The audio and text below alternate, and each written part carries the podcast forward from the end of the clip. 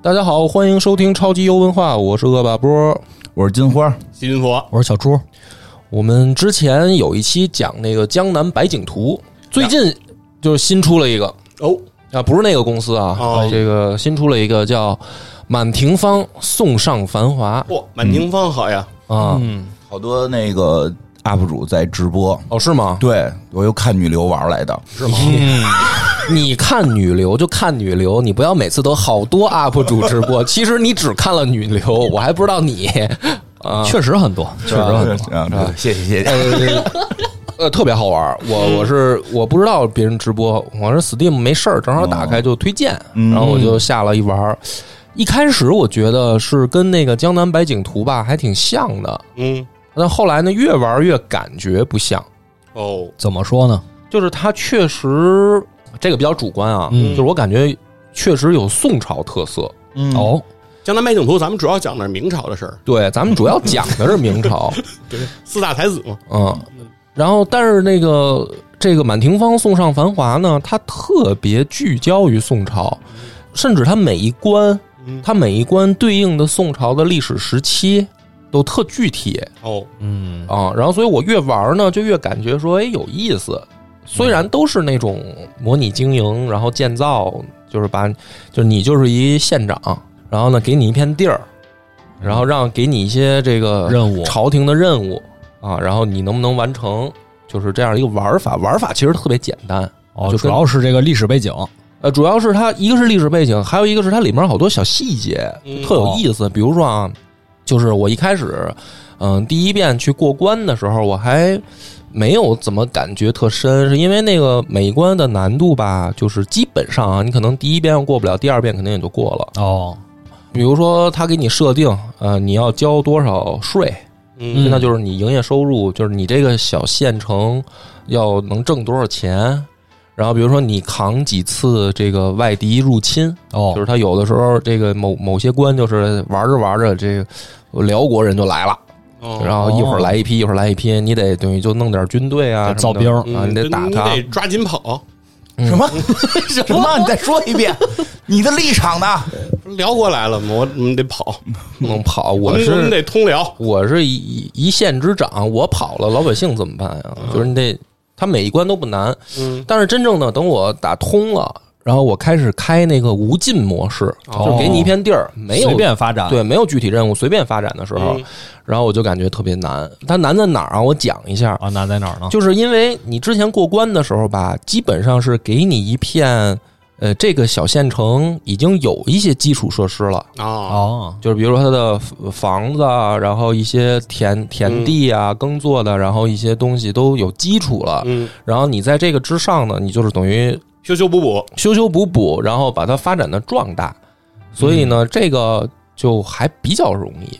嗯但是我后面等于你真的开无尽模式，然后你从零开始，就是等于你的城、你的这个县城，哦一就别开叫始县城了啊啥，也没有，嗯啥也没有，就五个人儿跟一县衙，就就五个人就是儿被一流放过去一的吧根县啊衙那，辽国还 不来？然后从零开始嘛，就相当于、哦连房子都没有，就过来这地儿干 嘛？就五个人儿，放牧啊，啊放牧！我们要是草，我们要的是草。哦，然后那个时候我就感觉有点难度了，因为我还选的是困难，就是它所有的，比如说产出啊、工作能力呀、嗯自然灾害啊、得病啊什么都比较高的情况下，哦我就觉得比较难。其中有一个最关键的一点是什么呢？就是我造了好多小房子，嗯，然后我那小房子上呢，就经常会冒出需求，就是那房子上面，比如说冒出来一个什么小图标。哦我们得吃饭呃，它我以为就是只只是简单的吃饭就哦行，了，实际不是，实际还不是。一开始打过关的时候，我都没有那么想着那么细。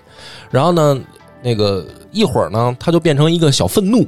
嗯，哦，这就变了，愤怒了。没那有个房子里的人愤怒没有了，得到满没足，有得到满足。然后呢，我就看我那个城市，就不能叫城市了，我那村儿吧。嗯， 其实我觉得就是村儿。我我那个发展到最好，我就是八百多人儿，哦就是整个确实我，不大。然后就是一村儿吧。我这村儿里啊，我那幸福指数就老特低，大家都不开心。那他们都愤怒什么呢？啊，然后你听着，然后他一、他不开心呢，然后别人就是新的移民来我这儿了就更少了，啊，是，就是你那开心城市幸福度高啊，对，啊，然后别人来的就快就多，然后他们老不开心，别人也不爱来啊，游客也不来，然后我那个人就越来越少，嗯人都走了，就拿八百人都没有了。就没有。我那个无尽模式最难的情况下，我基本上发展到一百人都挺，就是我都得玩半天。哦，然后我就得想啊，就是说这之前过关的时候没觉得这么难啊，嗯就好多需求我也没满足，也正常也该过能关玩，了，嗯也过关了。然后怎么这个自己开无尽模式这么难？我就得想他们这些小需求是什么，嗯，因为那每个图标还不一样，哦，有的那图标吧是一屉包子，那哦就想啊那吃，那就是吃啊那，是想吃还是想吃包子？想吃包子想吃包子哦就很具体，它不是想吃、馒头不行，馒头不行，饺子也不行，不行，那就是你包们子包。 包子有馅 儿刁吗？一民定得牛肉、大葱的 对，。有的那个上面冒出来一壶一个一壶茶，嗯，嗯有的那是一一青菜，有的是粮食，有的是面条，嚯哦这有的是营肉养还挺均衡啊，它就是它的需求还不一样。哦，然后我就得琢磨了，我就说这不行，因为我之前过关的时候，我就咣咣种地，嗯，咣咣养猪，我那粮食跟肉我都蓄的挺都都挺高的，啊，但实际人家想吃肉，不行，哎，它不对，哦它不行，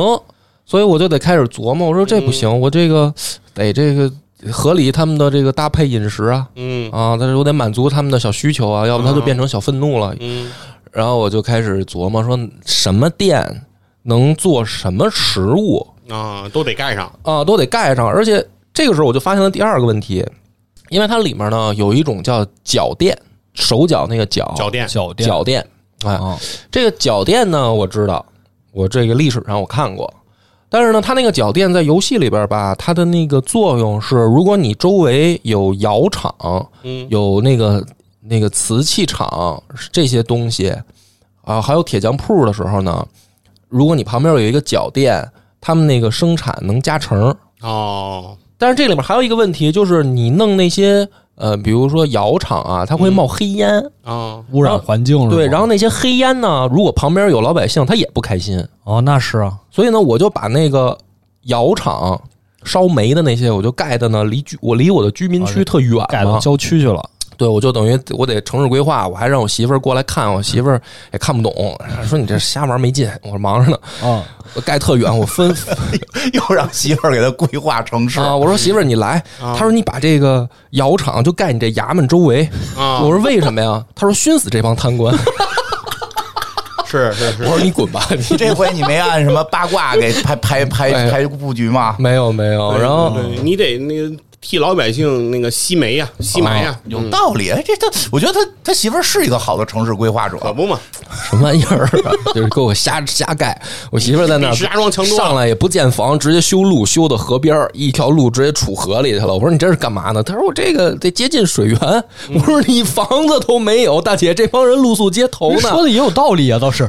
就是他那个思路是规划思路，哦，是真实的规划嗯是思路，我他我他媳妇儿说他上来先看地图，嗯，就我就一破衙门，嗯，他跟那儿翻整个地图，来回来去看看他妈五分钟。我说你干嘛呢？造啊！他说我我我得我得先确定，我得我规划呀，得我先确定规划六环在哪儿。啊。哎，我觉得媳妇儿这个是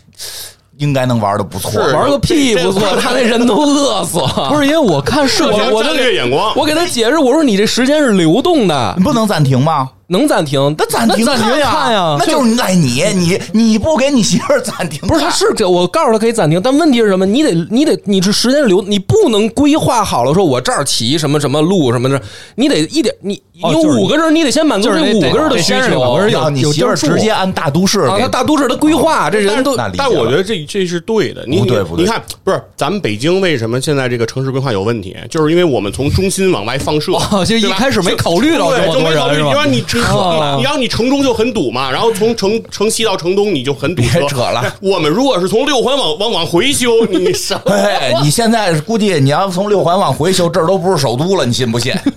从六 环往回 你修，真是胡说八道， 胡说八道你真是我给别人说你怎么不直接规划出十环来呢？今今天就我是先怎么从说天津往回修，先修到好不好水源是吗我先确定边际你就你就是等着把一城市毁了吧？ 哎，我说一下，梁波说这个是对的啊就是说你在一个基本的一个空的城市发展，确实你不能上来就规划的说我未来怎么样怎么样，你就是得啊就着现在。对啊所以它一定会出现旧城改造。对哦对对旧啊城对，改造，旧城改造，不是说您怎么提前就不规划好？提前规划的这边是居居民区啊，嗯比比如说啊，比如说平苹果园是居民区，平乐园是上班的地儿。 是这俩离的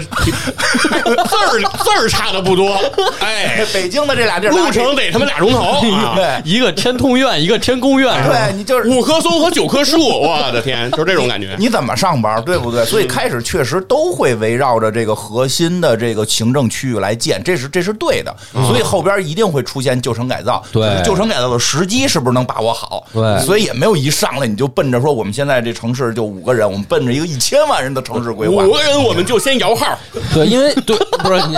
胡闹胡 你就闹，捣乱吧！就我媳妇儿她那个思路就是特别，她因为她都是啊，就接的规划有点大啊都。是规划的，他们都是都是就是地方政府请他们去这个看实力、看规划，那人家都有基哦础明白了就是对吧？就我这儿本来是什么样，我有一基础，但是游戏里不一样，你就是一空地，你就是一平地几他个没。规划过这个村级的这种，哎，对，是我这是一 对小这是区一小小区村儿级，对啊 你不能想太远嘛，所以我就想的不远，我就是说我那窑厂建远了嘛，嗯，所以呢，我就把我那个脚垫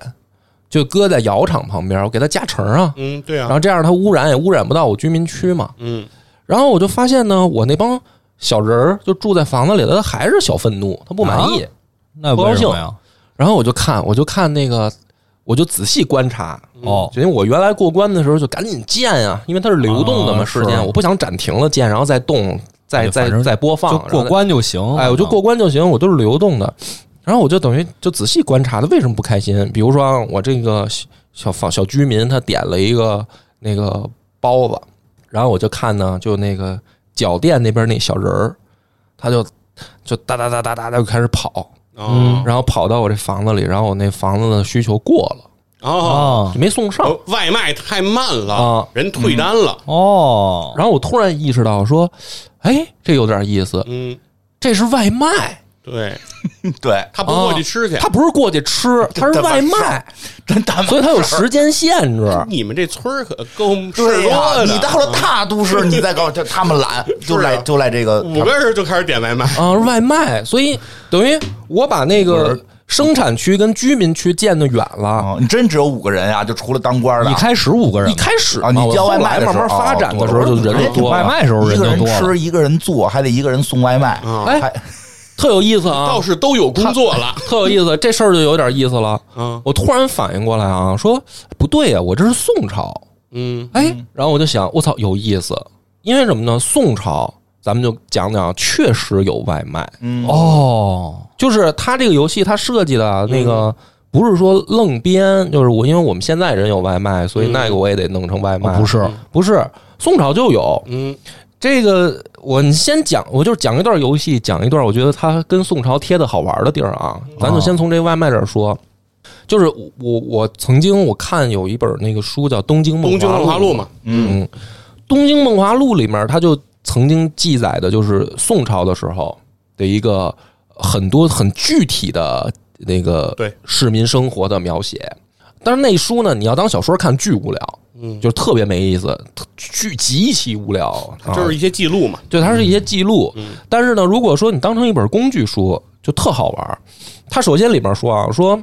就《东京梦华录》说的啊，说集四海之珍奇，皆归市邑，会乡区之异味，系在庖厨。嗯就是啥意思呢？说这个当时就是北宋的首都汴梁，汴梁，嗯，你想吃啥都有，都都能吃到，嗯就是啊说，当时的汴梁的餐饮业不像我们想象的，啊说是说，呃，因为宋朝很很古久，然后就是说餐馆发展的不是特别好。嗯对啊实际上说，在《东京梦华录》里的那个记载，就是当时的汴梁的餐厅，就餐饮业是非常非常非常发达达的。啊能点菜啊，而且而且关键是什么？跟现在可是相差千年了，哦几乎要千年了，就是一就是相当于千年以前我们古人的生活。嗯当时的宋朝人，就是首先从这个做法上已经有了这个煎炒烹炸这些，嚯呃的，就是有炒菜啥了，都有。哦什么都有，然后不像这蒸煮焖卤都有哇，不像这评书里边说的，就是二斤牛肉，酱牛肉二斤酱牛肉，不是不是只有这一个菜，对啊，因为我们都看那个因为是水浒嘛，因为受水浒影他响们好像只吃这个似的哦啊，对好像哦因为是因为跟那个出土文物你也得对上，就是说它的文字记载说，比如说他说能炒菜，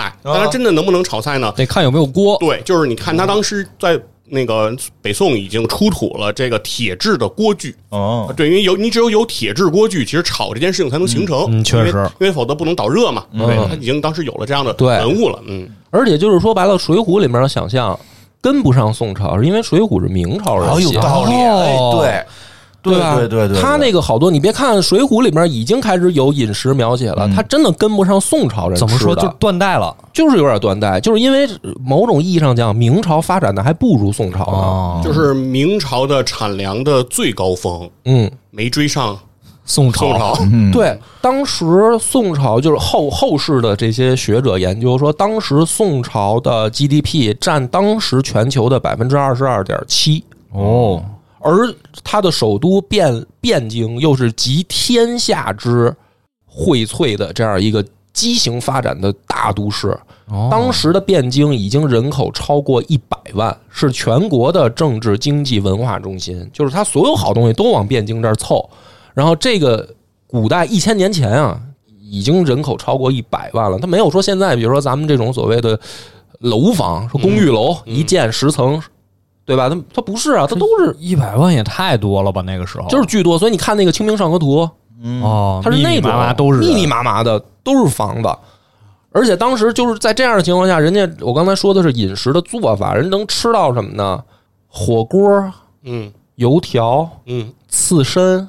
火腿，全都有。哦，这都不是它就一个地方的呀。，对，就是就是说，等于汇聚天下的这个饮食文化，在你在东京汴梁都能找着。当时啊，就是我刚才说那个游戏里的脚店，游戏里还还简化了呢。哦，真正这个《东京梦华录》里记载的脚店都有什么？我我就光念店名儿，咱就别说它菜单儿啊，店名儿嗯，就是种类，啊、有王楼包子、曹婆婆肉饼、薛家羊饭、周家南食、梅家鹅鸭、张家乳、万家馒头、曹家从食。你就光听店名儿你就知道，做的根本就不是一东西，嗯，就不是说我们现在比如说沙县小吃，嗯，什么都有。什么都有，对吧？它这个属于特色化经营，就我这儿就做馒头，可能我这儿有一特色，比如我们这叫就卖肉饼，嗯，我是就卖包子，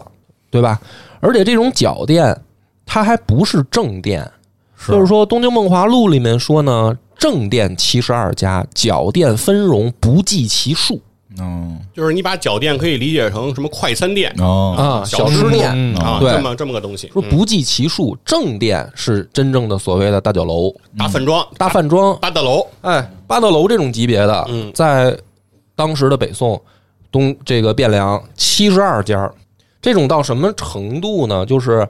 我们看《水浒》里面也记载了，嗯，但是肯定不是宋朝那个，就是不是人家真正樊楼的样子。是有有这么一个叫樊楼，是当时等于汴梁城拔尖儿的，就是第一的酒楼。那书里面用十六个字描述，叫飞桥栏坎，明暗相通，珠帘绣额，灯烛晃耀。哦，这是酒楼吗？感觉跟宫殿一样了，就哎，这个别看就十六个字，这你你细一品，你发现我不一般。哦，首先啊，什么叫飞桥栏坎？什么叫飞桥？长翅膀的，是吧？在天上的桥，它得在天上，嗯它飞桥。啊，就过街天桥，对，过街天桥那为什么说飞桥就啊？连接楼和楼之间，对，它是楼和楼之间连接的嗯，空中走廊，而且这种空中走廊，它下一下一个四个字儿叫明暗相通。有的是室内可以过，有的是室外可以过的。哦，那你就琢磨这楼它有建筑结构它有多复杂，嗯，对吧？而且叫珠帘绣阁，绣额就是说等于豪华装饰，是豪华装饰之外叫灯烛晃耀，什么意思？晚上也营业嗯，不限电，二十四小时，啊？本来人也没天，金鼎轩哦嗯他对啊可能可能搞金鼎轩啊一搞一笔卷儿亮堂啊，这这可有点牛，这可是是一千年前，是所以这个等于讲到这儿的时候，那当时那个就是等于史书有野史笔记也描写、嗯说，樊楼叫京师九寺之甲，引徒长千余人。哦嚯，对，它就是里面《东京漫画录》也记载过，就是能容纳上千人嗯来吃饭，一个就餐饭店啊或者说它有肯定是有翻台的，但是说就是说，你想想它这个容量吞吐反量正就之是大，就是你就想象，就因为最近不是淄博烧烤火嘛，它那哦个有那个烧烤广场，哦就是说有能容纳比如一千多人哦来一起用餐，那个场面就已经非常大了，嗯对吧？人上一千就就对形而形且改它改那个是可是宋朝，可是木质建构时代，是是对吧？就是说这个玩意儿，我一我当时玩游戏玩到这儿的时候，我突然就觉得说，哎，有点意思。嗯，它这个脚店就这么一个外卖这个事儿，让我想起来，就是说，的确啊，嗯，游戏这个玩之前，我们当时其实之前也看过宋朝的这些记载，但是吧，嗯就是只是怎么说知道。但是你一想呢，老是把古代想象的就是很落后，嗯很落后，就是这个是一个本能，就是就老觉得说原来的不如像现在的那种想法，因为我想明清都没达到这种高度啊，嗯然后宋其实达到过，然后就往下就等于我就接着想，就是说我就想起一位特别喜欢的这个诗嗯人苏东坡先生，就这就是一老吃货嘛啊，对，是啊，有苏好东多他留下来的这个名吃，你玩的满庭芳，你想起了苏东坡，哦苏东坡，啊于是想起了我哦让肘啊秦子，少游打你， 想起了肘子，主要是秦秦老师光苏东坡，大家想想，啊就是说哎我这个想象玩，嗯一边玩我就开始一边想象，嗯，就是我在想，就是随着想象的扩展啊，然后你想苏东坡他说到的吃的，我们最熟悉的就起码有这个东坡肘子、啊东坡肘子、东坡东坡肉，肉、坡肉，然后他爱那个吃荔枝，嗯，对吃生蚝，嗯，这都是就是广为人知的，大家一提起来都都都想得起来的对。还有什么新鲜的吗？有新鲜的，苏东坡曾经自己写的这个就是《老饕赋》里面，嗯就有一些比较真的是刁钻的花样儿哦比如说啊，叫杏仁儿蒸糕杏仁蒸啊哦糕、这个可能你现在你蒸糕你吃过，啊，杏仁儿蒸糕是什么？就是往里加杏仁了呗，可是这个就哎，我觉得你你就首先咱们想先简单了，想简单了，你现在见过杏仁儿？如果只是比如说把那杏仁儿嗯，就是搁插在脸插在蒸糕上，这很简单的，为什么现在不这么做了？难吃吧？那为什么苏东坡他？你想，苏东坡是一爱吃的人，他为什么单记这个？哦，所以当时就是可能吃杏仁儿就很不容易了，那也不是也，不是你再听他后面的双前蟹，双打之前的蟹肉， 哦，哦，哦，双打什么时候啊？那你琢磨呀，就是这是不是产蟹产蟹的那个季节？，是啊，吃吃籽儿呢，哦正甩籽儿呢。啊，还有就是大闸蟹下来的时对候对了对，我吃大闸蟹估计那杏仁蒸糕是什么呀？啊，杏仁露配蒸糕，哎，我就是这种我估估计哦计，我估计是这个东西他。不是说直接把那杏仁儿插蒸糕上，因为杏仁单独吃好像不是很好吃，哦对啊，所以现在我们都吃巴达木 嘛， 所以但是确实现在就是说杏仁露，然后配上一些啊嗯小点心是很好吃。还有这个苏大学士记载的还有叫什么樱桃煎，樱桃樱煎桃，煎樱桃煎，樱桃咱吃，咱都当水果吃。这我知道。就跟那个这荔你说枝说煎什么这你有的正确答案吗？我我就是只能想象，啊这好那多都我知道这是什么了。你说现在有樱桃肉嘛，樱桃肉是什么呀？我也我也说你不出说它来是那叫馅儿饼，鹅肝樱桃，啊，你这吃过吧？就是把那个鹅肝，然后外边做成樱桃那个样子，对吧？也有山楂樱桃嘛，山楂樱桃就不值钱了，啊就是煎的鹅肝做成樱桃。 是就是就甚至我会我觉得外面金花的猜测跟我他跟我猜测特像，就是可能是形状。对，因为这东西这个吃的现在还有，这个吃的现在还有。就跟哪那时天候哪天等咱们今年年底挣了钱，让老袁请咱们去吃就一次，跟那什么面果似的，对做成各种形状。啊不，它不是带你面，吃一次，不是它 里它里面它里面就是鹅肝，它在外面会加一个就，完了，这就跟贫穷限制了我的想象。巨好吃。就有点像金糕似的那么一个东西，然后包在那鹅肝上啊，大巨好吃大大董嘛，嗯，对，大董就有，对大董就有。就这，哎我我就金花确实就是跟我的那个想象特 特接近，就是它不是说光指的是原料，对就是说宋朝人他对于饮食已经有了外形追求，对哦不光是说对他这是特特特高级的一个点，是的，然后，所以当时的人说：“凡饮食真味，食心下饭，其系蔬菜，品鉴不缺。”这个还是说只是说种类的多嗯种类的问题啊。后面一个更更可怕，他们写的叫“不教其职，唯得享食心耳”，就是说我天津有句话叫这个“当当吃海阔，不叫不会过我哦啥意思？ 这句什么意思？听不懂。没懂”啊，没懂说说天津人就是说啊 哦说把家里东西都当了哎呦，然后我就为了吃这个海鲜，不嗯是他，您还没那么没那么，就是这这这个他的意思就是说，海鲜下来的时候啊哦，就是说到吃海鲜的季节了，咱要吃这口新鲜海鲜的话，哦家里比如说差点儿把这东西拿出去卖了，哦这不叫不会过，啊，哦，就是一定要吃应时应季的东西，应时应季，它关键在这儿，哦，吃新鲜的。吃新鲜的。宋朝就是这话就是意思，不教其职，唯得享食心耳。就是不光什么都有，而且我什么时候想吃我这有哦都道能理吃到、对，这这个这就很牛这很逼有道理，啊！就你说，因为咱现在人吧，就是说白了，我也是大棚时代长大的人，哦对吧？就是咱们的不管是蔬菜瓜果，都是好多都是大棚嘛，啊是大棚这东西，其实咱早就听老家儿可能说过这话，说这个嘖没有我们小时候的好吃，啊，对，然后我黄瓜没有黄瓜味儿，黄瓜没有黄瓜味儿，西红柿没有西红柿味儿。当然，我觉得这个你说有没有一种可能，就是说，因为比如说老家儿小时候的物资贫乏。他你说吃一黄瓜西红柿可能挺不容易我也是这么认为的。啊，然后这个咱现在呢，因为生活好了，你是想吃什么随时都有，是嗯所以你我小时候就觉得黄瓜没有黄瓜味儿，有什么麦当劳永远有麦当劳味儿。是这个呀、这个这个新鲜这个事儿吧，其实确实还挺讲究的。其实一比如在中国菜上，嗯这个想讲一小小故事，好嗯体会一下。其实还真不是说当时当届当当时当令的东西，这个简单，嗯就是咱们这个咱们中华人民共和国开国的国宴第一菜。哟，哦那你说说吧，当时是这个周总理就是提出了要以淮扬菜为主，哦因为这个淮扬菜它这个咸淡什么的合适，因老为少咸宜，对，因为咱们这老少咸宜，咱们这个开开国的这个国宴，就是全国各地人都有，对嗯吧？就是这个淮扬菜是比较适合大家都吃。咱有两道名菜，一个叫白泡虾仁儿，一个叫软兜长鱼，哦，这两个菜。就是当时得争谁是这个一哥，哦中国国宴开宴一哥的位置国宴一哥，嗯对，结果就是因为白袍虾仁的虾仁到了的时候，嗯他必须得用那个地方的虾仁儿，哦，到的时候，那个虾仁的新鲜度还都没死呢，就是已经扑腾了，就是不是鲜活的虾了，嗯啊它奄奄一息奄奄一息了，啊，就是味道达不到标准，是吗？对，哦就错错失啊，就错失这个第一哥了。好像是哦软头长鱼到当的一哥哦，，鳝鱼赢了， 对对对。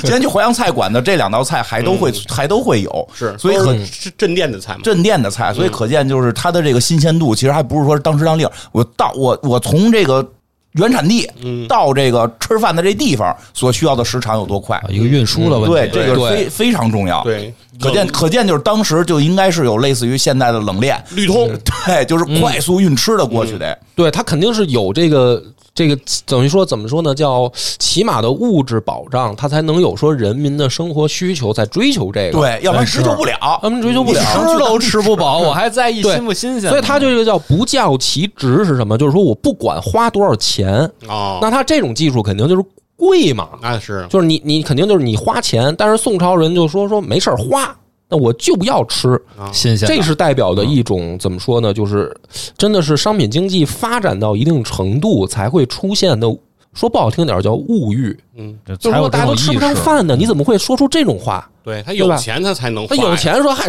花呗，无所谓，咱就吃一新鲜。那哎是这这是确实得是它大背景，说你的社会经济得发展到一定程度嗯才行。它不，而且这个不是说皇家发出来的，是嗯对吧？你比如说贵族、皇家，您说唐朝也是，那杨贵妃吃荔枝这故事大家都知是道，啊，那他是特权阶层，对吧？就是说他独一个，他是特供，他是独一个。是但是宋朝不是，宋朝这个就是说，大部分人能够发出了一个感叹，就是说咱为了吃可以多花点钱。对，其嗯实商业经济的发展有一个最大的前提，其实就是平等，啊，对吧？你只有取消这种，比如说贵族和一些门第的这些嗯界限，哎商业才能真正发展起来。对对，所否以则对吧，对都是特供特供的粮食，特供的这个特供那个，它永远也发展不起来，因为你市场上不能流通嘛。对，也不需要多那嗯所么以你多。你不能拿唐朝这个举例子，说啊，你说这个人唐朝人就实现了，人家快马加鞭给杨贵妃送荔枝，这不唐朝就有嗯对，了，而且不一写诗样的啊。时候不是说这个事儿是不好的，对，呀、 是他腐败嘛，是杨贵妃腐败嘛。但是到宋朝时候为什么是好了呀？对吧？他这个是经济繁荣了，繁荣了，啊对大大家都有都机吃会得了，着大家都有机会。是这个这个叫什么？呃快速通道有了，啊，对吧？所以你杨贵妃这事儿搁在宋朝可能不叫事儿了， 就对，那杨贵妃可能不吃这个了，吃别的吃别的 杨贵妃要吃别的了就。这个是咱说到吃啊，说喝，嗯，宋朝人玩的也高，哎。点茶，这之前电视剧里都、都看过嗯有，嗯对吧？什么什么赵盼儿跟人家对对对点刘茶亦菲那演的那咱不是看过吗？对，这都不算完，这有茶不新鲜，有饮料。哦，可口可乐，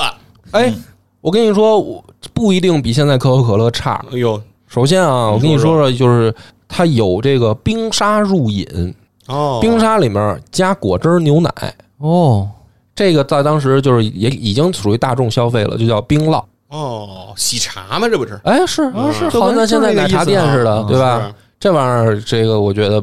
不一定比可口可乐难喝吧，嗯甚至我觉得可口可乐可能没这好喝叫喜茶挺好喝，嗯啊。哎因为喜茶没你几你百就块想吧，你就说咱现在我这媳妇儿，她她不她不着急喝可口可乐，但是她得点点奶茶喝，啊，是这个意思。对吧？然后这还只是其中一个啊，嗯对听宋这朝个主要是冰沙能入饮，是很大的一个工程，能因为制冰了首先对你得有冰，对，因对为有古代冰它其实对它它没有冰箱，嗯，它没有压缩机，所以它其实对对于冰这件事情其实还是挺难的。她得要冰窖，对，所以北京有一个地名儿，嗯李院长他们家比较近，叫冰窖口。对冰窖口呢就是皇家用来存冰的地存冰方的，它但得是是冬天把冰存上。问题就在这儿，嗯就到明清的时候，这也是皇家跟哎真的大贵族玩得起。嗯，你这平民老百姓，这冰酪大众饮品，嗯，我哦就说好多冰店嘛，是对吧？就是这这可就厉害对了，而且我一觉得千年前，其实跟这个汴梁所在的这个地方，哦它也很关键。在哪儿就地处中原，哦对吧？它既通南也通北，嗯既通东也通西，就是它其实是属于枢纽的这个地方。所以说，相对来说，你相对于比如比如说，如果后来搬到临安了，你再想弄冰。难了，不好整了，对吧？零度以、哦对冬天零度以下的地儿都都不上让人给占了，嗯，过不 去。是吧？你跟你跟你跟大金朝说，给我们来点冰，我们这边想喝冰沙，嗯，对吧？不太方便了。然后这个饮料啊，我再给你念几个宋朝的啊，呃，冰水荔枝糕，哟，嗯，这个雪泡缩皮饮，缩皮是什么？缩皮饮，这你都我都有点想象不到，这得是什么东西啊？呃，杏酥饮、姜蜜水、椰子水、甘蔗汁，哦，嗯，这不跟今天奶茶店做的差不多吗？感觉但是这是一千年前啊，哦，对吧？就是它，它不但是说有，而且它种类很丰富。就像我们现在去便利店，你看冰箱里面各种各样的饮料，是就是在宋朝的话，它不是说，比如说咱就这一种饮甜品、饮品，不是不是，它是多种多样，你可以有自己的选择，也能选，嗯啊。然后讲到这儿的时候，就是它既然有这么多吃吃喝喝的东西，嗯，就得讲到我在游戏里体验到那个给我带来巨大困扰的外卖的问题了。哦，哦， 《东京梦华录》说的是市井经济之家，往往止于市店选买饮食，不至家蔬菜。什么意思呢？就是说，就是说，这当时开封、汴京嗯啊，这儿住的人啊，市井经济之家就是普通人家儿。啊，嗯市井经济就像咱工们薪阶层，哎，工薪阶层，就咱们现在话说上班族，嗯就市井经济人家。嗯，呃，止于电视炫买，就叫咱们呢，就咱们现在都是吃外面的。哦，家里面不不开开火，这不跟现在又一样吗？跟现在一样。是啊，嗯，然后说，而且呢是。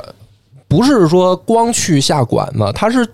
叫外卖，就是一种生活习惯。哦，这个外卖，当时大家就说了，说你这怎么可能呢？啊，你这个首先它的又没有电动车嗯，没没有美团，啊，你没有电动车，你你怎么了？那个那这人家怎么知道？对啊，你就是比如说咱现在点外卖，你可以点这个两三公里外的嘛，对对嗯对，呃，骑手骑着电动车给你送过来，到这儿还是热的。因为古代你没有，都是俩腿儿跑着，对吧？它这个首先就是说它的餐具，它这个送餐的餐具，呃，它用的是这个外面是用瓷器的这个盒子，嗯，哦里面加了漆器和木料，哦，因为瓷器呢它散热快，是它不光那个就是问题，就是说它要保证新鲜，它还得保温。就是说我这要吃热乎的，对对，这是出土我们现在研究等于了解到，就不是说我给你送到了，你能吃还没坏，是而是说我送到你跟前儿的时候，这东西还是热乎的，包装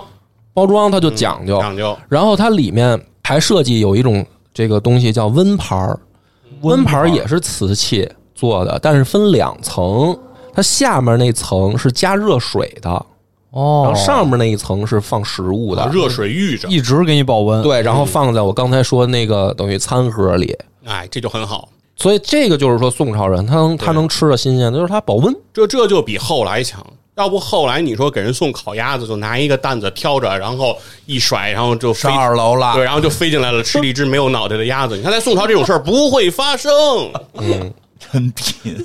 然后呢，是大家就等于说，首先啊，就是说点外卖成为一种习惯了，就是因为这种东西很多。那你说这就叫就是说商品社会的发展的那个厉害嘛？嗯，就是那个食盒，现在有大家那个去网上给你看看，它就是有那种出土的和还原的，那玩意儿很精美，它是瓷器的，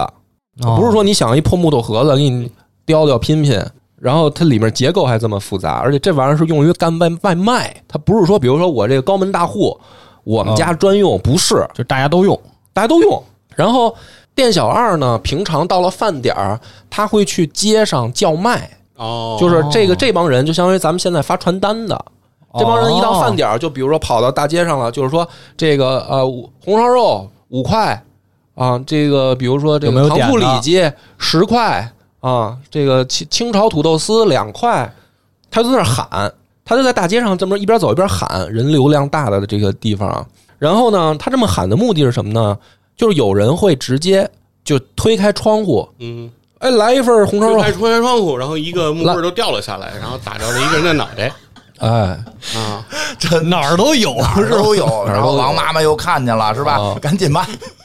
这个万能的梗啊。嗯，嗯，然后这个小店小二他就会跑过去说：“哎，客官，您点什么？”哦，你注意，他这可不是说，因为有一种明清时候其实也有这种外卖是什么呢？嗯我直接去店里面，对我跟对老板说好对，了其，实刚才啊是啊刚才就很好奇这个，啊就是因为对他怎么没有点呀没有点餐平台嘛，啊对对对，对，这就这个是宋朝特牛逼的地方啊。他不是说，比如说我，因为你比如说那个明清时候也有那些吃货写的，说啊他是什么呢？我提前去跟老板说好了，比如我投了这个月里，我说老板，这个后面这一个月我们家不开火，嗯，你每天中午你给我送饭，对吧？然后你哦你你做什么呢？你随随你店里面的时薪花样，你给我换做。完了送过来就啊，行了，你别给我送一个月红烧肉，那我也受不了。啊你得天天给我换花啊样，但是怎么换，你就按照这个标准，对吧？比如说我一天我是比如说五十块钱标准，啊还是一百餐块钱餐标准餐标嗯啊？然后我到月底我跟你结账，这明清时候这也有。是哦但宋朝的外卖可不是这样，他是我今儿想吃什么了，我推开窗户我就叫，哦，对吧？然后呢，他会给你配送上门儿，就不是说哎那个客官我我给你去店里下单，然后您一步嗯您到店里就正好做好了，不是？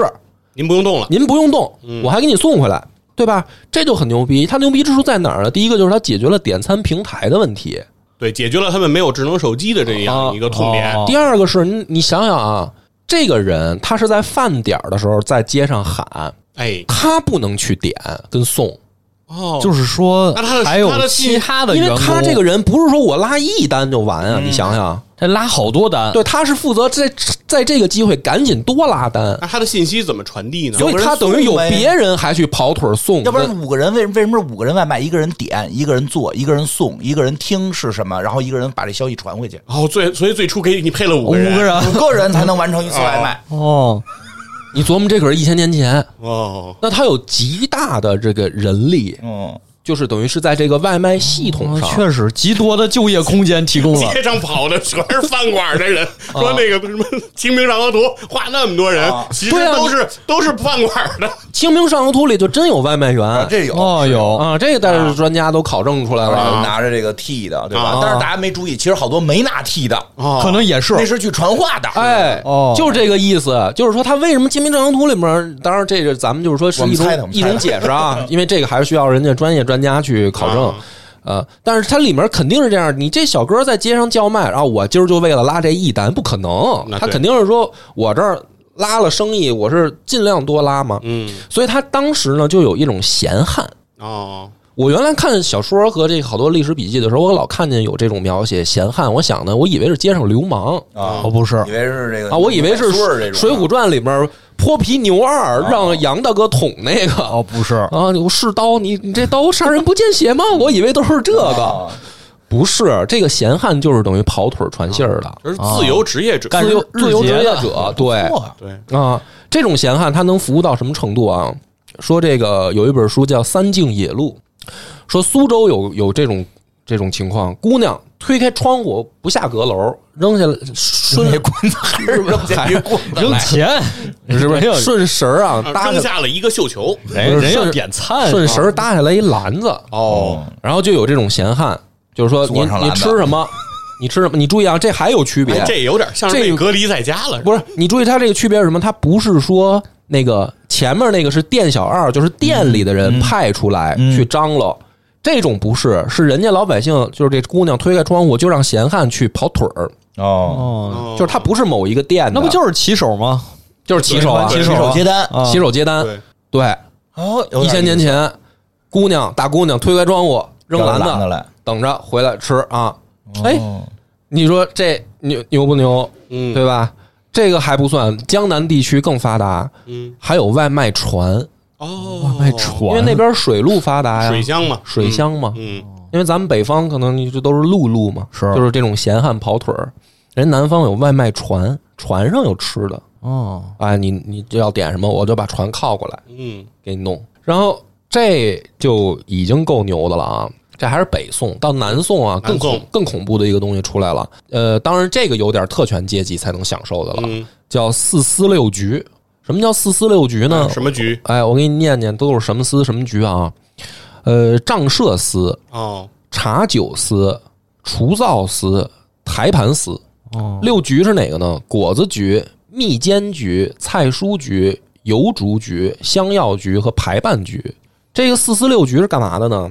他们专门接这个呃官宦人家大型的这个婚宴、满月什么这个家宴。哦哦，办宴会的，办宴会的，然后呢，他们是等于上门服务，四嗯司六局没有自己的那个呃，就是等于吃饭场所，嗯，而且他们这四司六局是各管一摊儿。你像比如说账社局呢，他就管摆设、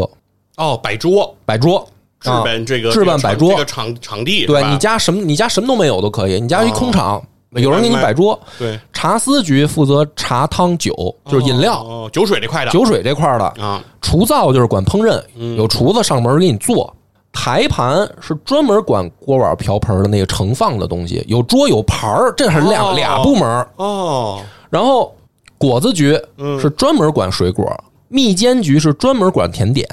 蔬菜局专门管菜，嚯，油烛局专门管灯火、蜡烛。哎呦不是你晚上办，晚上办也啊行。哦你你负责这个灯光效果，香类香料局是专门管香料，就是做菜你就材料啊、调料啊，这是专门一部局。然后排办局这最牛逼了，嗯，办完了以后的保洁，哦，可以，得给人收拾了，对你收拾了呀一条龙服务一条龙服务，哎呦你不能说这个主人家自己弄这收拾，啊，对，对吧？这是南宋啊，当然这个是针对官宦人家，但是这个牛逼之处就在于说，首先啊，你看全部都是上门服务，嗯，而且呢，它是各管一摊儿分工。你比如说啊，说这个今儿咱白天办，那那个邮竹局可以不用来，啊，对，对吧？你比如说我们家其实好多那个大桌子嗯，啊，我这是这回我们屋里办，啊，那你这个就等于呃账设司你可以少来点人，嗯，是，就是它等于它拆分了，而且它可以跟餐馆合办。你比如说哦嗯餐馆，就比如说人家主家点名儿，我就要城里哪哪哪个名厨，嗯嗯，对吧？那你那个除灶司，你就可以不用来了。就他这个就特别牛逼，他把等于环节拆分的特别啊细，是，然后分工的去给你提供服务，嗯，各管一摊儿，各管一摊儿。嗯这个就是等于专业化嘛。嗯，那那你一般你能想象到这个，就是说我们比如说一个餐馆，我提供这个上门服务，那我肯定得全包嘛？不是，根据你的需求，嗯，这个宋朝人已经可以这样了，然后甚至是他的外送服务已经能做到，就是我们现在所谓的呃特种配送。就比如说我家是养牛的，我可以订饲料，你给我送来；哦，我家养动物，不是说光是那种这个牲口啊，比如我养狗，你可以给我送狗粮啊，就不光管人吃的辣，啊。那就是外卖平台呀，对然后就是都等于可以送啊，对，就是送药啊，不送光什是么吃的和做局，就是我有什么生活用品也都可以送，也都可以送。那这这是我当时就明白说那个游戏它为什么设计成这样这了。宋朝人是不是腿脚不好了， 走不出去了？因为那时候事实就是这样。啊就是大家就说不好听一点，就是懒， 啊要不然游戏里边老有辽国人打呢。啊！是 啊，就是懒是第一发展动力，我觉得不是科技，大家都是想偷个懒儿。然后这开玩笑说嘛，啊最关键的就是什么呢？因为我那个游戏里，就我现在开始那个，我就重新用另一种思路开始玩这个游戏了。我就不能把它当成一个很普通的古代游戏了，哦，我把它当成宋朝在玩儿啊。然后我就想，就是说，因为它这个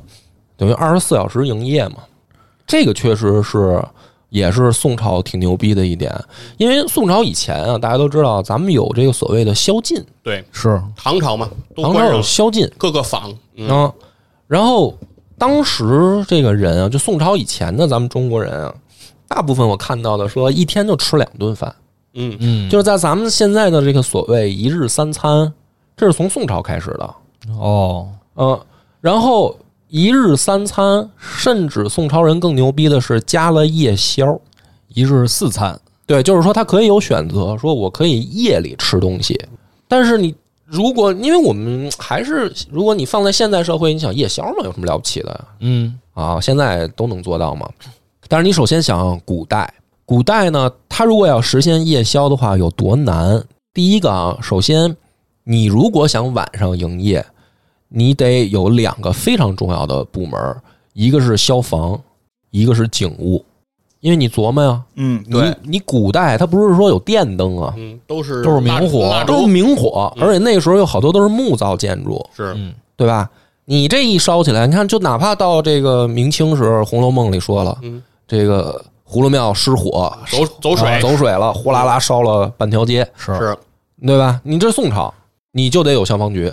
消防局那你就不能说咱全全城配一个吧，都得有，你就得对大街小巷全程都得吃夜宵。那是啊，你可不是吗？然后警务的这你也得配，治安是吧？治安啊，嗯因为唐朝是开了这个，不是唐朝，比如说宵禁了，嗯，有人巡逻，谁他妈出来谁就犯犯法了，这好管。那你小偷小摸的这个，我不管你偷没偷，你只要你来出来了我逮着你小子了，你就已经犯法了。对你不在你的登记的所在地就已经是有问题了。对，就是你晚上你可以防里，嗯对吧？对你自己熬夜，那我不管你，你只要上大街，你对这坊外我逮着你，你就是有问题的。是可是你宋朝不是，宋朝你开了宵禁，那你晚上谁都可以在街上走瓜。潮全出来了，而且说明一件事儿，就说明在宋朝啊，这个路灯就有了，嗯，就是你走在大街上，它得有亮儿，对吧？要不然谁摸着黑儿在外头溜达呀？对吧？对啊，嗯那你就有一个甄别工作，哦，你不能说上来就直接抓人，嗯，就是等于这工作更细致了你，更细致啊更了，难了。对呃对吧？你这是不是人力啊？而且你你得应付的是多起同时发生，嗯，你不能说，比如说我这一园区，我这就就俩这个，我俩就在这儿杵着，就在这儿俩保安或者俩俩俩警察。那你假如说这时候发生了一起案件，你这俩人就去了吧？嗯如果同时又发生另一起案件怎么办？这个就是他，你就想想这个牛逼之处嘛。对，就是所以他们就需要大量招聘这个江湖人士嘛， 对吧哦？限限空岛五署，哪儿又来江湖人士 啊？哪儿你就那又三侠五你义得就出来了你得提。供，你啊得提供大量的这个就业岗位啊，对，要不保然安对啊，要要不然为什么需要锦毛鼠白玉堂啊？白玉堂是那被抓的好吗，朋友？转正了吗？不是后来转正是因为有转后来哦转正了，哦，应该说有对吧展昭，你都这成为了皇家的鹰犬。哦，好吧，猫鼠，什么词儿啊？猫鼠什么鹰犬呀？是猫鼠。哎这个还是两个硬性的啊，这个两个东西，嗯，最关键的是什么？你既然有宵夜，你就得有超长待机的市场。嗯什么意思呢？就是宋朝是有从凌晨三点就开始做生意，一直到晚上三更还在营业的店。哦，嗯，而且这种店不光是这个，就是直接做生意的，比如我餐馆儿，我这么干，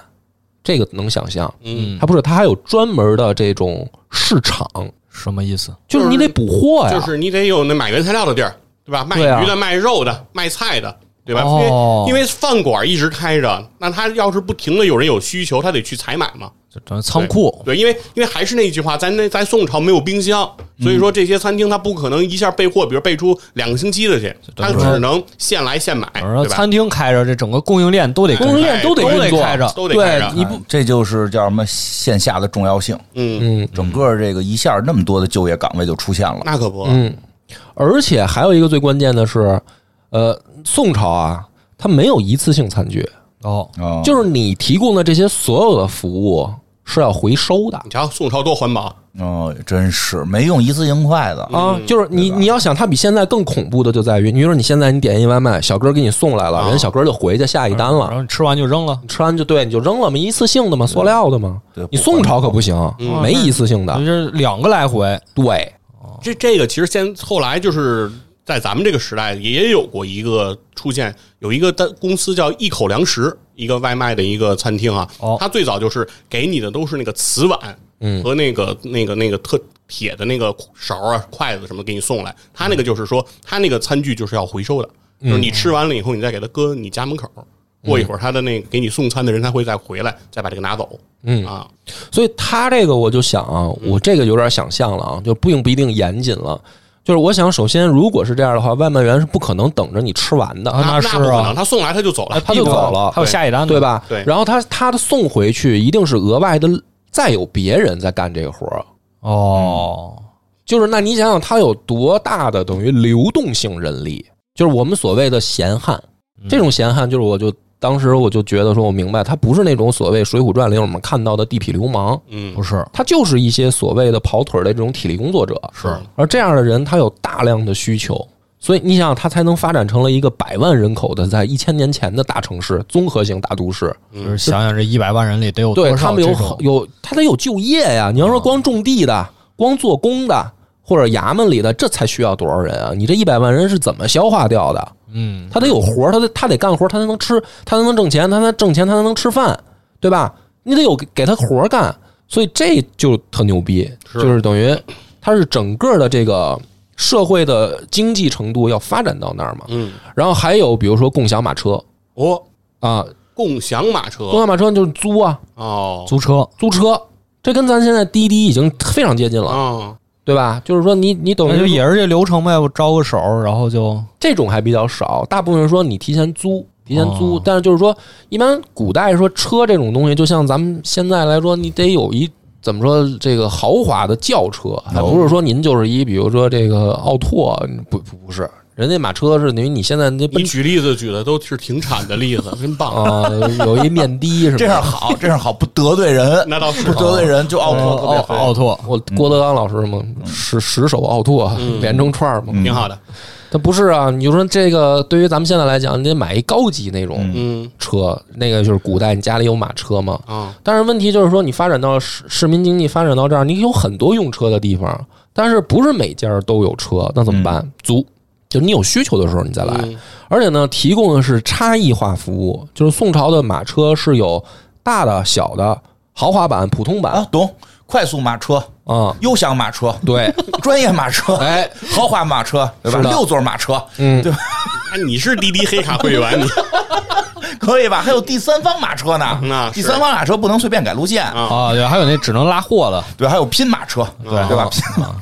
然后讲到这儿的时候，就是说它等于宵夜，我就说清楚，它有庞，哦它背后等于是有一个庞大的运转体系在是在运转着，你才能做到，就是说我们吃宵夜，哎，嗯，改变人的饮食习惯。是要不然为什么宋朝之前大家要吃两顿啊？对就很简单，供应不了。对不是说没那么多吃的，而是说你这个想做到晚上还吃东西这件事儿，是背后是有需需要非常大的一个发展，你才能做到。对，其实刚才讲的，比如说这个采买这一块儿，对嗯吧？食材这一块儿，这是物流系统。你得只有支撑，那其实你的这个刚才说共享马车这个系统，其实就是人流系统，啊，对啊哦也得有支对吧？撑我出去吃宵夜，我我得有车去啊，嗯对吧？大晚上走着不太方便了，我有个车去接我，然后我吃完了再有车给我送回来，对然后人就愿意去。那其实还有一个就是说，因为大量的经济活动会导致金融这个钱流需要更快的流通，嗯所以你会在宋朝的时候，中国会发称是中国第一个纸币系统会出现，叫叫交子嘛，嗯那是在宋课朝那本个上年咱间学过那个，年间出来，对，其实也是因为大量的金融的需求，就是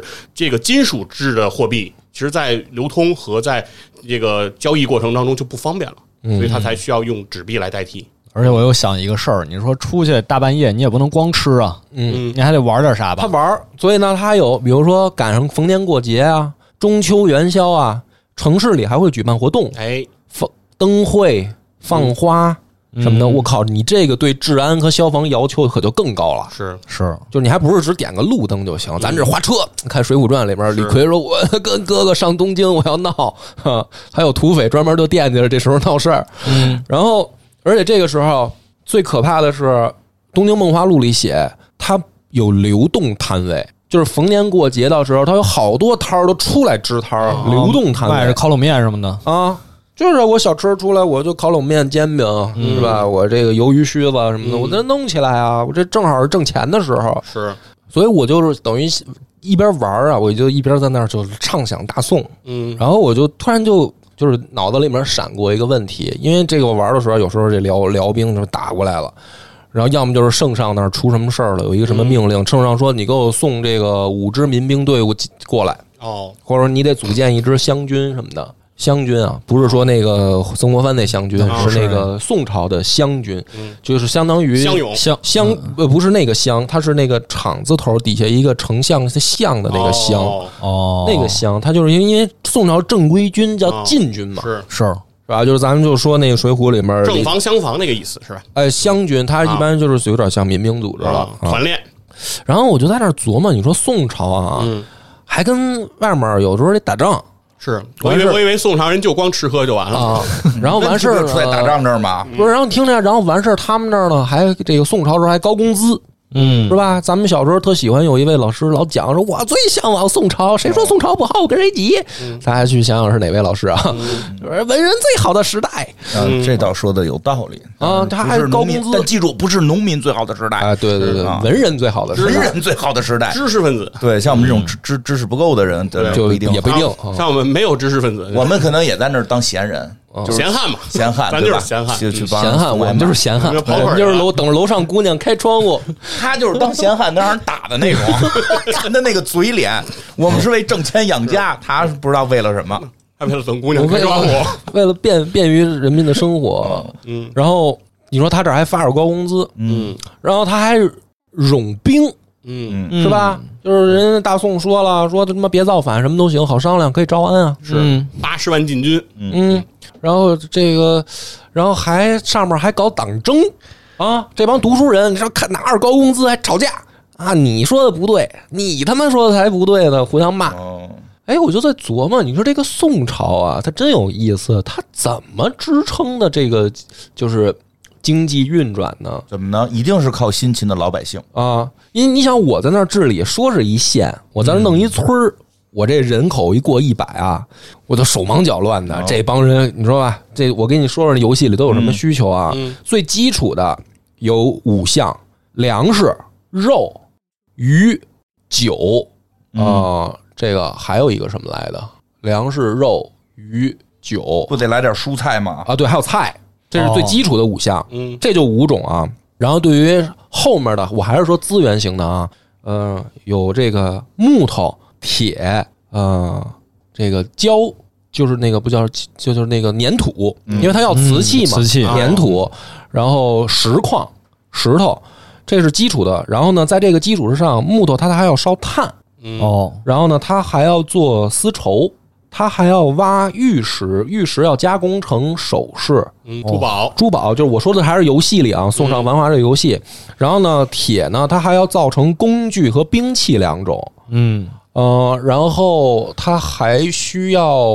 我好像还说漏了几个，反正就是它有各种各样这的。就已经很复杂了，对，资源条在底下，然后这个嗯每个资源条你要对应的是从开采到生产到制作，嗯然后你比如说你要开一个酒店或者客栈，它消耗的东西还不一样，有的是直接消耗粮食，有的是你要加工成瓷器，比如说我想开一茶房，就是那种茶卖茶水的王婆干那个，嗯，啊，西门庆茶王肆婆茶肆都有那茶个，具，你那个还不光是消耗那个，就是等于不光两消耗王婆，嗯对，不光消耗王婆，它还得消耗瓷器。嗯，然后你不是说人越多越好吗？你得给他提供住房吧。这住房里面，它冬天它还得消碳，消耗煤炭。嗯，然后呢，最可气的是还要消耗酒，就这帮人还要喝酒。就是我，然后我在那儿一边玩，我就在一边想，这个宋朝吧本身就多事之秋，应该禁酒，嗯，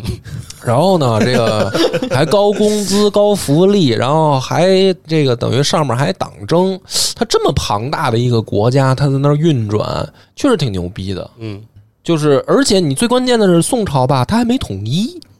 就是因为您北边还有塞北三朝呢，是啊，对吧？你这北边还有你起码这这个金花的契丹啊、嗯嗯，这个大大金国，嗯，西夏，西夏对吧？都这有啊西边有西夏，嗯，南边有大理，有有吐蕃，有大理，嗯，嗯这一圈儿还都有都有人不对付，对还有慕容复，老想复国，这没有， 这没有。 然后我就在琢磨，我说这宋朝确实挺牛逼的嗯啊！我就通过这一边玩游戏，我在想，哎呦，真是有的时候我就在看那个这个，我就通过等于游戏的时候，我最近也在看《宋史》，嗯，我就在想，你说王安石算奸臣吗？啊，那咱不最算呀咱最后讨论，就最后咱们就讨论一下这个问题啊。这能算这有弯历史拐的有点儿，对，这不是啊这你哦是严肃的史观问题，这是这一挺严肃的问题啊，因为嗯因为你这因为咱小学王的时安石候，和商鞅都不能都不能有任何负我面评们价我，必须先 表态，这个时候我必须先表态了。王安石、商鞅，嗯这都是坚定的改革者，对绝对的正确啊。虽然过程中有很多瑕疵，嗯对吧？但是大的方向是一定要变的，这件事儿没错，没错对吧嗯？没错我表达我表达完了，表达完了我说对吧？说的说对，说的没毛，因为咱课本上都是这么学的，就是咱上学的时候，是王安石是就是这么是定义的啊。那就是还有一个问题啊，如那他党争争的是什么？比如说新旧这个党争啊，如果王安石像你说的改革派没问题啊，那司马光是不是好人呢？或者说他是不是奸臣呢？他肯定也不是吧？嗯司，马光砸缸吗？赵丽蓉老这师个吗是这那样，你讲这的吗个？这个是这样，他不能算奸臣。奸臣这词儿，奸臣是不能这么说他，嗯也也不算就是那种贪污的贪官，他也不是，对吧？但是他是这个思想不够先进，嗯，保守，啊，保守了，对吧？嗯这个是我们可以团结的同志，哎但是确实思想上还需要进步。哎但是他放弃了进步。嗯，那好，你说花儿说啊，说呃苏轼是不是进步了？哎呃苏轼进没进步？对，苏轼进步了，进步了对吧？？苏轼是不是在这国？苏轼是不是我们对于苏轼的感情是应该超过这个司司马司马光的，对吧？苏轼进步了，嗯，但苏轼过最惨， 两边都不待见他。 走在时代前沿的人总是被人误解。是，好，那我就再多问一句，咱们讨论啊，也不是我非得问你啊。没那事比如说花儿，你没事觉得啊聊着玩啊，你觉得说司马光呢不够像苏轼那样进步，啊那他落后保守到底在哪儿？就是哦为什么？就是说他他跟王安石反对的到底在哪儿？在哪儿啊？你觉得他是落后的？就这一点，咱们今天要讲清楚了。哦咱这送上繁华，咱就没白聊。你先讲讲吧，课本没教。 你讲讲，我猜测吧，我猜测，我我个那我就瞎猜一下啊，你瞎猜一个吧因为我真的并不知道具体的情况啊。那个王安石的课本教了，了解了一下反对派到底为什么呢？咱们没没学，但是我觉得可能会出于几个原因，一个就是确实会有一些利益之间的这个这个互相的争斗，嗯，比如派系，比如可能本身就存在派系问题，嗯，对吧？就是你这个派系要起来，我这个派系可能就要失落了，我还带着一堆我的徒子徒孙呢，对嗯吧？我不能让我这个派系失落，就存在说，当你说饼干好吃的时候，我要说饼干难吃，嗯我觉得可能存在一部分这个情况是为了本身的派系，再有一部分，我觉得咱们把派系抛开呢，我觉得他可能会认为王安石的过就是这个策过激略了过激，嗯，就是虽然你改的目标是好的，但是步子不能太大。哎，容易扯着蛋，对，嗯什么叫摸着石头过河？就是你得一步一步过，你不能现在开始往里蹦。一点点来，对，没准里边是一大深坑，你啪淹死了，对，对吧？我觉得，因为我我对王安石那个正这个变法老师教的会多一点，我也感觉他变法的有点快。嗯，对，最关键的是人心没过来呢，你就先嘁哩咔嚓动起来了，那绝对都底下给你玩坏了，嗯，对吧？我觉得是不是因为这原因？啊，其猜的实对你说的有你的道理，就是说我们在课本上大概当年教的啊就是这个思路。是到后来慢慢看的越多，因为你越比如说玩这游戏也好，我们去看《东京梦华录》也好，我们慢慢慢慢去想象一下宋朝人的生活的时候，你会发现，其实宋朝人他的呃理念。其实是某种意义上超越明清的，就是他得是社会发展到一定程度，人才会有那个想法儿。哦，嗯，就你的经济如果没有发展到那个程度，你不能说我只是因为我在你后面儿，我就比你想的多。你没吃过，没见过，你怎么可能想到那儿？就就是前面说了嘛，吃不饱就你就不会对想着叫外卖。，对，所以说，就不管是对于王安石也好，还是司马光也好，还是苏轼也好，就苏轼这老头儿，他为什么那么馋？他得是宋朝提供到了这样的馋的机会馋的机会给他，啊对吧？他连机会都没有，他馋个屁呀、他吃不着，他有什么可馋的呀？他这是这样，所以就是说，首先我们先，我我这还是我一家之言，我们先定义一下，就是说，宋朝的文人没有我们想象的那么迂腐，他吃过见过，人家一个一个这个当官的，一年按照现在工资换算下来，一年光工资收入三百万，哦呦这些人在吵架，啊，经济基础决对吧定上层这建筑，些人在吵架哦，这我而且他是什么呢？咱不吵，我工资照拿，哦，啊，你能明白吧？你比如说苏轼，我我我跟你这一开始看不惯王安石，那你吵上去了，后来又看不惯司马光，嗯啊是啊，你折腾什么呢？你踏踏实实狗屁话不说，你一年几百万的年薪拿着不好吗？他为什么要吵？哦，为为什么么呢而还那么馋，那么爱吃。你贬到海南，你再吃海蛎子，你再怎么着，你生活你肯定是不如东京的。啊是嗯啊，对吧？那说他的这个所谓的高尚的追求到底是什么？跟他相反的就是一个蔡京，蔡京咱都说是大大奸臣，对吧？啊都这么说，蔡京可是跟苏轼争的就正好相反啊。苏轼反对王安石的时候，嗯蔡京是改革派，嗯，嗯，对吧？苏轼这个反对司马光的时候，人蔡京可是特听话。哎，嗯司马相公说的对，是吧？我作为开封府尹，我表个率，哦，咱这个废废废这个新法，我三我三年不用，我仨月之内我给你改过来。嗯，这是蔡京说的，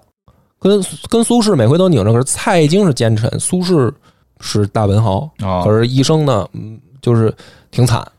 颠沛流离。嗯是吧当然也有好的时候啊。嗯那就是这帮文人在吵的时候，首先我们得抛除那种想象，就是说这帮人他们就是只是党争，不是，就是说白了，这些宋朝的文人，如果他不争，他的日子过得也非常好。你你能明白？不是说我们党争像明朝那样，啊你死我活，你死我活，我他妈就不让你过了，或者像清朝那样，我得把你弄死。嗯对吧？进了军机处没一个好下场，他不是这样。宋朝的文人是不争了，我好日子就来了。我越在这儿跟你较劲，我就走得越远。我是说物地理意义上的苏轼， 是是那是地理挺意远义上的，你越闹腾，你滚得越远。那他为什么还要闹？他到底在闹什么？对吧？就是不是那么简单的说党争，也不是说王安石的步子迈得太大。他的最底层的逻辑就是国家确实没钱了。你别看商品的社会发达了，就是嗯我们刚才说了那么一大通，哎呦，老百姓这个生活这么好啊，这个大家有吃有喝，还能点外卖，还有夜宵，都从一日两餐变成一日三餐这不了是，挺有钱的吗？是挺有钱的，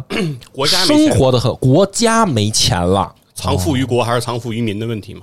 国家没钱了，哦国家没钱，最麻烦的就是外敌打过来的时候怎么办？嗯中央财政你是有有军队，你有湘军，战斗力极差，哦，这不是不收税吗？哦，不是没有收税啊，没有私企收税啊，关键就是应说，该增吗？ 没有私企，关键就是说，你这个钱是藏富于民了的话啊对，你生活是好了，你一个畸形发展的汴梁城都出来了，对吧？老百姓都这么美好了，那外敌来了怎么办？你指望这帮湘军去打仗吗？打不了，连晋军都是他妈好多都是说白了，别造反混的就行。就中央的禁军都这样，你还指望湘军打仗？你这不扯吗？会不会是当官发的钱太多了？当官爷呀、他就是三个问题：冗官、冗兵、冗员。那肯定是啊，哦都是，因为呢，开国皇帝的时候就说了，咱大宋就是想让大家过好日子。嗯，不是我的意思是说，老老说宋朝藏富于民导嗯致衰败，到底是藏富于民了还是藏富于官了？因为我听说像寇准这种大清官都是趁老多钱了。，对啊，都藏了。哦那我的那我的你理就解是收都税呗，因为我觉得官好像不收税吧。对，官不再说国家给你发点工资再再再再收税，但是宋朝啊，我说的是现在都收，现在都得交税，对吧？就是宋嗯朝的时候，应该不至于皇帝给你一百两再收回五十两的这个个人所得税，应该当时没这个文化。士人阶层都不收税。我估计，嗯我真的我我我不会觉得说宋朝，因为他说读书人老说读书人，其实读书人不就是士大夫阶层嘛，对嗯，对吧？我觉得他就是们你得太有功名嘛，他们太花太多了。他们光他们嘛，老百姓光他们那呢闲不是那闲汉，你觉得闲汉这到底多挣的多不多？数量问题、啊，人多呀你多少读书人啊才，但是有多少闲汉、啊？但是闲汉创造经济交税啊，他创造了国家财富。但是问题就是，大家实际上在这种好生活下，其实是，呃，慢慢慢慢就是冗冗官、冗员、冗兵，大嗯家其实所谓的冗，就是里面有不必要的人，嗯，我觉得闲汉挺必要的。是 挺必。对于那个楼上大姑娘扔篮子下来那个是整挺个必市要。嗯场经济，我认为也是必要的，因为现在咱们国家也继续还在强调民营经济的重要性，是那是因为交税的问题。就是我觉得我们之前，我个人觉得吧，嗯这个就讨论吧，我就是觉得我们所说宋朝的藏富于民，藏的其实未必是。真正在辛勤劳动的老百姓，因为这些钱藏到他们手里的时候，他们一定要交税的。嗯，也可能是他们的税制当时不太好其，实税制是很大的问题嘛，其对实就是收可能税就是税制你有收问税题，收不上来，其实就是王安石一所谓变法，就是变收的税吧就是税制嘛，就是税嗯制。其实就是用一个什么样的方式可以把钱再收回到中央。对但这但这件事情，呃，名义上说反对的保所谓保守嗯派，反对的是王安石的这种税制，说过于激进，然后过嗯于的不合不呃民众不不好理解。但其实核心思想在于说，他们可能会受到影响，就是因为所有的这些士大夫，他觉得虽当官儿的也要收税，当官儿他们他们官俸这一块儿可能不收税，嗯但是他们可能刚才谈到的所有的这些在汴梁的这些繁华的产业，买卖。对这些买卖，难道没有他们之中的股份吗？他们不再参与其中嗯我经其营吗。实跟你是一个意思。对，很多经营为什么能够说打破阶层？说以前是是官官官僚阶层才能享有享有东西，为为什么它会下沉？嗯，为什么它要下沉？就是因为这些阶层他们要下沉，是因为这些企业、这些经营者，他们之中很多就是官僚阶层想要去收敛更多的财富，想要更多的财富向他们集中，就是一定好会成为这个。嗯咱们就讨论到这儿，是一个讨论啊。啊所以说的对不对？就不是一大定家，我们都不是一定瞎猜。对，嗯所以说其实宋朝是一个特别典型的一个统治的一个风格，就叫君臣共治。就是事实上，在北宋这个时代或者南宋，其实他皇帝的对于这个国家的掌控是会有问题的。哦，其实他是一直都是皇帝和官员嗯和这些宰相一起来治理这个国家。宰相在很大的程度上其实有非常强的这个权力。说的好，就是到这儿就行了。我因为我下面的问题就针对你这个来的。嗯，那个宰相跟皇帝共治天下啊，现在那个外敌入侵了，皇帝就问了，打不打呀？嗯，嗯，满朝堂都说别打，只有王安石一个人说为什么不打？打，那打那下一个问题，钱从哪儿来啊？嗯，王相公，抽他们税呀！王相公说 了，我能够税呀哎民不加赋而国用饶，啊，怎么办呢哦？怎么办呢？这是种吧？你金花他人家王相公比你心疼老百姓，啊你说的加税就是从老百姓身上、我从穷鬼身上抠钱 啊。然后葛优说大：“企挣业啊钱嘛不寒碜，说不行了，都收到什么二零四零年嗯对了。呀，不是，怎人么家嗯说王相公说了，民不加富而国用饶，我能想办法挣钱。什么办法呀？大家就是青苗法、牧役法这些，这个这个想办法搞金融嘛。嗯，你甭管他这个就是，呃，最后具体执行的时候出了什么问题啊？嗯王相公的意思是说，首先我们不能一味的老让人家欺负啊，这是对的。外敌不能老欺负我啊，那我们得打嗯，那得打就要钱，那要钱我要钱我还不。我初心，咱们只说王相公初心啊，我没想害老百姓，嗯我是让老百姓在保证现在的夜宵生活的情况下，让国家有钱，嗯这个初心是没毛病的，对吧？对，而且结果是确实挣下钱来了，嗯，挣下钱来那了，就是所以有用所以等到后期，满朝堂连司马光都高喊着打打打，哦有钱了，嗯，他问题就变了。他原来没钱打个屁呀、王相公给大家挣来钱了，连司马光都说主战，嗯，对吧？那好了，那王相国好像说的没毛病啊。嗯，嗯，那他为什么司马？难道司马光这些人看不到王相公说改革或者说变法时候会产生的弊病吗？哦他们也看到了。难，咱们再说皇上就傻嘛，嗯就是他手下的这些宰相也好、大臣也好、共治天下的这这些人也好，其实他们都看到了。嗯其实连王安石自己也知道，但是问题就是你要不要攒出钱来打这一仗，或者说你要不要去走这条路？我们要变法了，因为他现在就算没有外敌，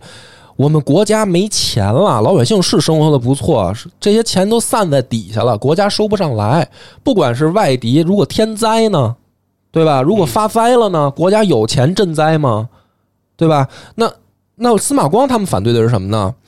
你这么改，你改革，你不是说动了士大夫的利益，而是说你王安石都提出来了，说改革要变，要变法，祖宗之法不不一定要遵照，你要变嘛。嗯，太祖那会儿说的，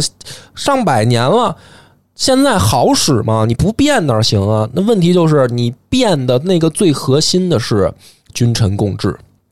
皇帝任用一个宰相，可以把所有士大夫一直给打压到闭嘴。那不叫君臣共治了，君臣共治是所有读书人，我们都可以向皇帝提意见。你说变法也好，你今天说嫖娼也好，我可以说，咱可以拿出来讨论。但你任用王相公，王相公说你们都闭嘴。司马光反对的是这个，哦，他不是说你的改革里面有具体什么问题，而是说你这样搞的话，还怎么君臣共治？那大以后大家都别说话了呗。所以皇帝才就是统治界，他也得摇摆。他摇摆不是说今儿我就信新党，明儿我就信旧党，他不是在这儿选择，而是说我们确实还是得保证我们老赵家要弄到君臣共治。那我君臣怎么才能证明我是君臣共治？大家都能说啊，那你就新党也执政一段，旧党也执政一段吧。其实就是互相较力，对啊，来形成这个平衡。如果只是简单的党争，或者说你改革动了既得利益的阶这个这个既得利益的嗯怎么说阶层的这个果实的话，那不是那么复杂的，那里面还有好多聪明人和理想主义者，呃他不是说啊，那你那你就其实和理想主义和聪明其实没有关系，就是这件事情的核心是在于，在整个有宋一代，你看没有出现宦官，嗯没有换出现宦官干政，也没有出现外戚把持朝政。嗯实际上在其他的朝代，很多时候的这个上演都是皇权和外戚和宦官之间的一个平衡。嗯但但是到宋朝这一代，其实他是想要去根绝说宦官干政和外戚干政这样的两条线路，所以他就会找到说君臣共治这样的一个方式。嗯而君臣共治这样一个方式，怎么样才能确保皇权，也就是确保皇上还能成为官家，对吧？嗯在在有宋一代叫官家，就官家的话语权怎么样才能保证他的一个权威？那其实就需要在朝堂之上的这些大臣不能只有一派。哦对，所以非常核心的一件事，嗯或者说不叫几派，就是说大臣是有言事权的。嗯我不能说我很主观的说你说的不对，我相信哪一派，另一派闭嘴，这样是不对可以就是说的。其实它一定是说，所谓说宋朝的党嗯争，实际上是一个必然发生的，这就是哦它统治的一个特征，或者在这个统治阶层中就必然会出现的一个方式。嗯其实就是我们总说，比如说呃，包括在《野史下酒》，咱俩讲秦观那一期就讲元佑党争嘛。嗯其实元佑党争是什么？它不是说一定是王安石的改革派和司马光的保守派之间的这样的一个斗争。实际上，在保守派上台之后，马上保守派其实就会分裂成很多的派，哦就落党、蜀党、硕党就都出来了啊哦。有道理然后这三派其实并不是说保守党上台了之后，保守党就是一条心，对是一块铁板，其实马上就会分裂，因为必须分裂。这如果你们是一条心，就会形成一个巨特别强大的一个扭力，然后这个扭力，皇帝和你之间的较力就是可能风险就会很大。所以必然它就会分分分割，分割之后其实就会斗争，斗争的结果其实就是呃你们的力量就被削弱，之后改革派就会再度重新掌权，其实就和几党轮流执政的这种意愿的这种形式是很接近的，嗯，对，所以它这个里面就很复杂，就是我们看到游戏里面的那种宋尚繁华，是吧？满庭芳的这个这个气象，《清明上河图》的那个气象，我们看到呃史书里面描写的宋朝人的生活之所以那样，他。首先，你不要说他最后怎么被打破的，因为大家会本末倒置，说他最后怎么就不行了呢？就是因为你们党争，对吧？本末倒置了。他能过到这么好，就是因为开始人家就是君臣共治，它是这样，你的好生活是怎么来的的问题。你来就是在这个基础上，我们的政治开明，我不难为读书人，我可以让我的这个选拔渠道直通到田间乡里，朝为田舍郎，暮不登登天子堂，对吧？我是这么来的政治格局，所以你们才有夜宵吃，你们才有宵禁可以不不管了，然后你们的生活才能好了。但是呢，这样的情况下，他最后党争越来越激烈，然后再让内忧外患，然后最主要就是没钱了。就是国家是要养养士也好，养民也好，但是要钱呢，最后财政困难了。那我们要改革了，然后这个时候内忧外患的情况下，北宋出事儿了，因为战斗力也不行，你又打不过人家。那我都上回咱们也讲了，讲艺术那期我也讲了，你他妈城墙都不会修了，嗯，修的那城墙都扛不了人家那个那个工程的那个器械砸，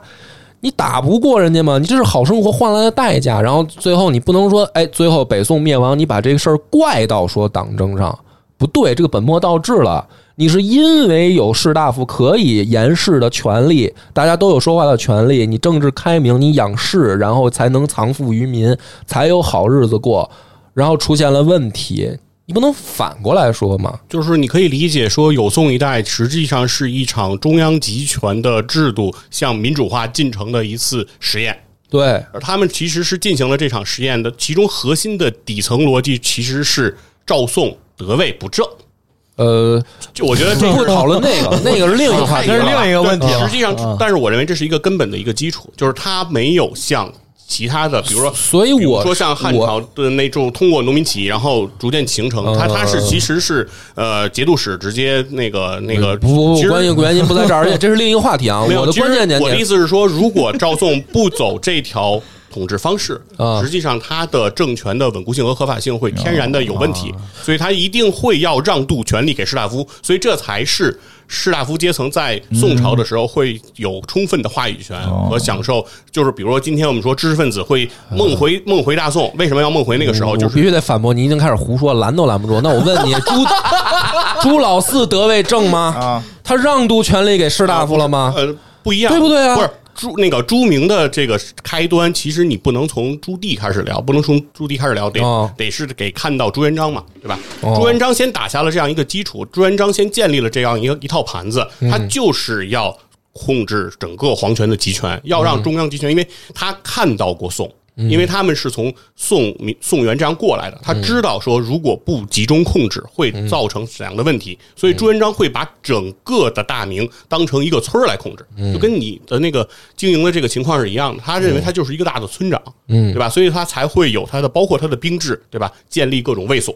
卫所这个是另一个很大的话题就是，你要这样的话，我还可以举出很多的反例，告诉你，就是所谓的二代，但是也没有让渡权力给士我大们夫。哦这个去也是下酒进行对讨论。没事，这期咱们本来就是联动的嘛，就是我其实想最后哦这期联动了，那你对啊后再说会儿吧。不是，我本来就是这一期的落点，我想说， 其实你看到所谓的宋朝的繁华的时候，你回过头来再想啊，就是王安石也好，司马光也好，苏轼也好，某种意义上他们都不是奸臣，就是说的对，在史学里面总是吵，就是说谁是奸臣，谁是坏人，谁是真正对老百姓不好，谁是阻碍这个国家发展，谁最后害得北宋灭亡，哦嗯从这个根儿上算哪儿算什么的，你找这个，其实他们都不是，对是他们都不是奸臣。嗯，我觉得这个我，我觉得你说的对，就是王安石做成好人没问题，没问题。但是这个秦桧、魏忠贤，这就要慎重， 啊、这不要给他们往没好了做。没说秦 桧，那我是告诉大南家，宋。别就是别别，大家就觉得好像都是好人了。对对对有些有些经常吃乳柱的，就还哎，是对对对，不要不要轻易地我本只身。是说从这个某种程度上庆历新政到元佑党争嗯对这一段儿这两波的文人啊，嗯这两波确实应该没有说是奸臣的，我觉得还是他们都是在为了国家看法不好同而去争，对